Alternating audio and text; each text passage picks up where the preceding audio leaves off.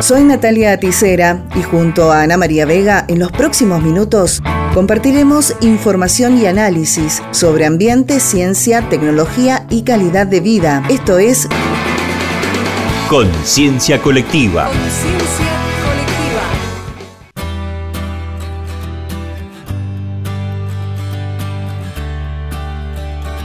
Bienvenidos.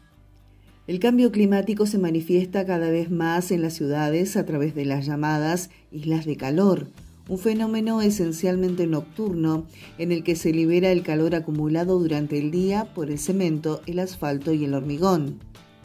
Es por esto que la temperatura de las ciudades suele ser unos grados más alta que en las áreas suburbanas o rurales pero también se verifican diferencias térmicas notorias entre zonas y barrios de una misma ciudad, y esto está relacionado con el tipo de construcciones, la presencia o no de parques, plazas, arbolados en veredas y cursos de agua como lagos, lagunas o ríos.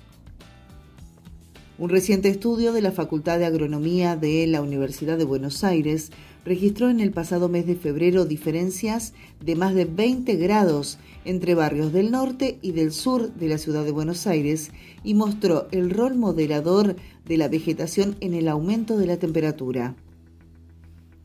En Argentina, un estudio realizado en 2018 por Paula Casadei, egresada de Ciencias Ambientales, comparó las temperaturas promedio de 33 ciudades con las de sus alrededores.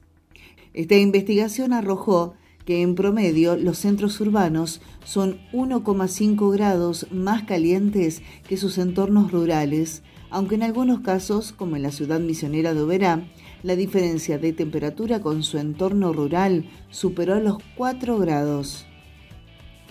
Las islas de calor son un problema porque afectan el bienestar, la posibilidad de un buen descanso nocturno e impulsan un aumento en el uso de energías para refrigerar las viviendas.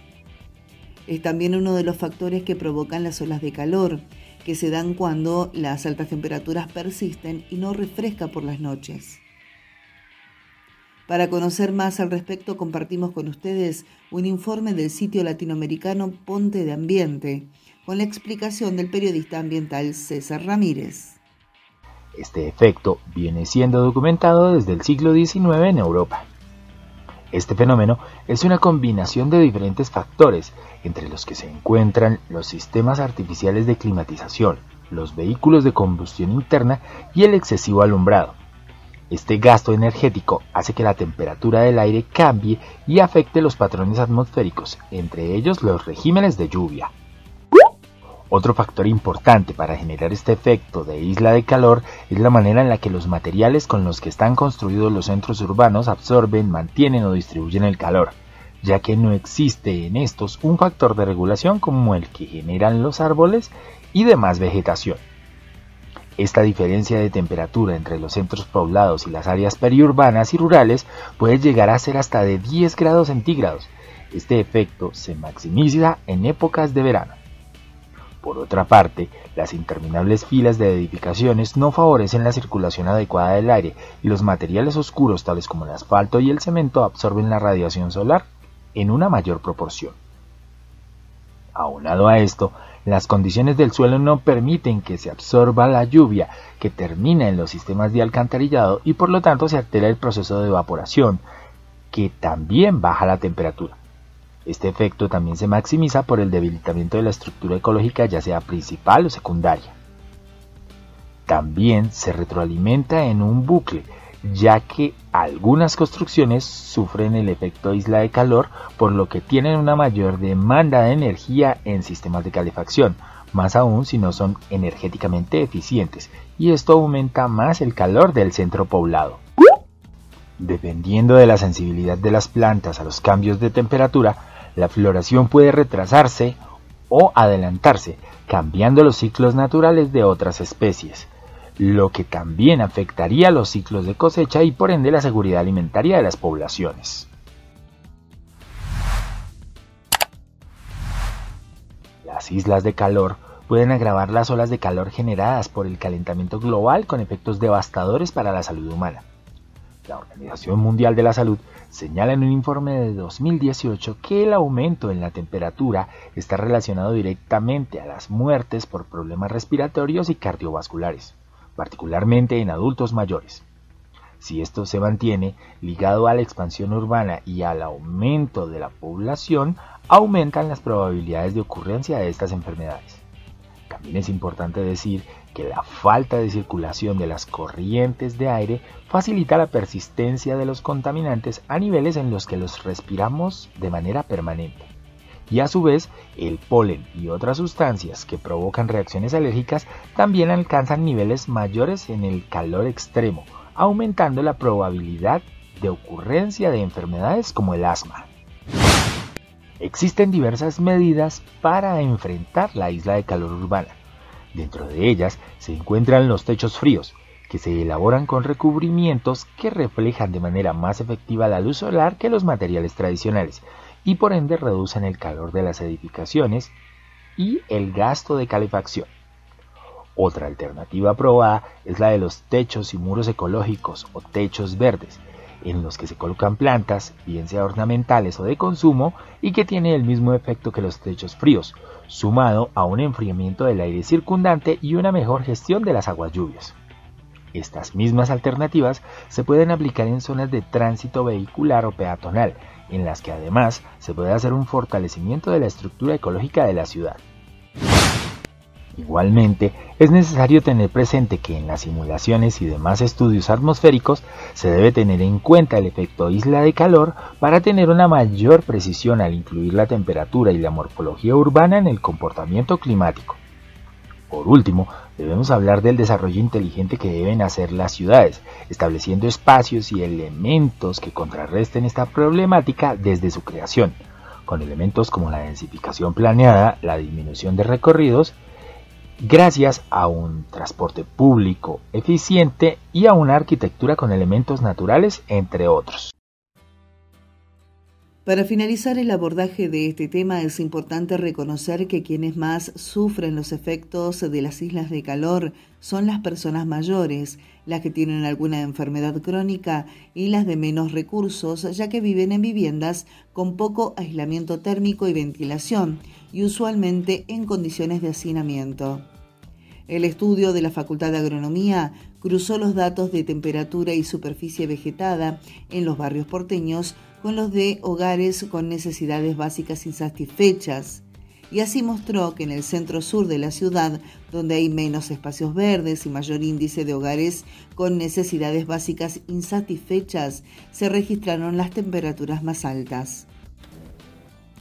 Estos datos son importantes a la hora de planificar el crecimiento de las ciudades. Buenos Aires tiene menos metros cuadrados de espacios verdes por habitante que lo que recomienda la Organización Mundial de la Salud.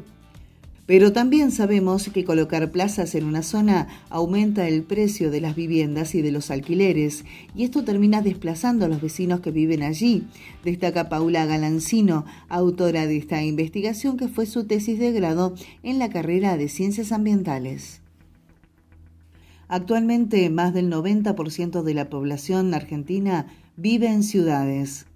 Planificar su crecimiento con la ampliación de los espacios de vegetación y naturaleza resultan esencial para adaptarse al cambio climático. Conciencia colectiva. Argentina muestra en la web el monitoreo de los glaciares antárticos. Un equipo de investigadores del Instituto Antártico Argentino desarrolló sensores equipados con monitores de temperatura y humedad, además de cámaras fotográficas que durante el mes de febrero fueron instalados en un glaciar cercano a la base Marambio, como parte de un proyecto que busca vigilar en tiempo real las grandes masas de hielo de la Antártida.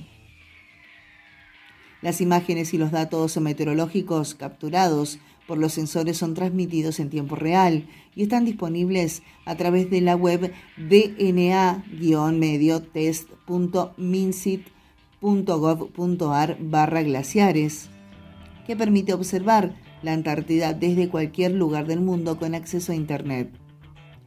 Sebastián Marinsec es ingeniero en electrónica, graduado en la Universidad Tecnológica Nacional y se desempeña como jefe del Departamento de Glaciología de la Coordinación de Ciencias de la Tierra del Instituto Antártico Argentino. Su área de estudio está relacionada con el balance de masas y la dinámica de los glaciares antárticos y el sensoramiento remoto. El ingeniero detalló que durante enero pasado, gracias al apoyo logístico del Comando Conjunto Antártico, se pudieron instalar tres monitores conectados a través de 4G y otros dos monitores conectados a la red Iridium de telefonía satelital. Además, estamos terminando de hacer ajustes en otros dos monitores que no llegamos a instalar por la cantidad de días en los que no pudimos volar por el mal clima y tenemos la expectativa de poder enviarlos a Marambio pronto para ver si el personal de la base puede dejarlos instalados durante el invierno en la isla James Ross y en la base Matienzo, que comiencen a producir datos este mismo año, sostuvo. El estudio de los glaciares requiere de trabajo de campo, de monitorear con la mayor concurrencia posible la evolución del cuerpo de hielo. El rompimiento de la barrera de hielo con GER que se registró hace unas semanas fue detectado por imágenes satelitales, pero hay satélites que pasan por determinadas zonas cada 16 días. Y si justo estaba nublado, puede pasar un mes sin imágenes. Estos sensores son una alternativa que además puede ser replicada en cualquier zona donde sea necesario, teniendo en cuenta la disponibilidad de conectividad, destacó Marinsec.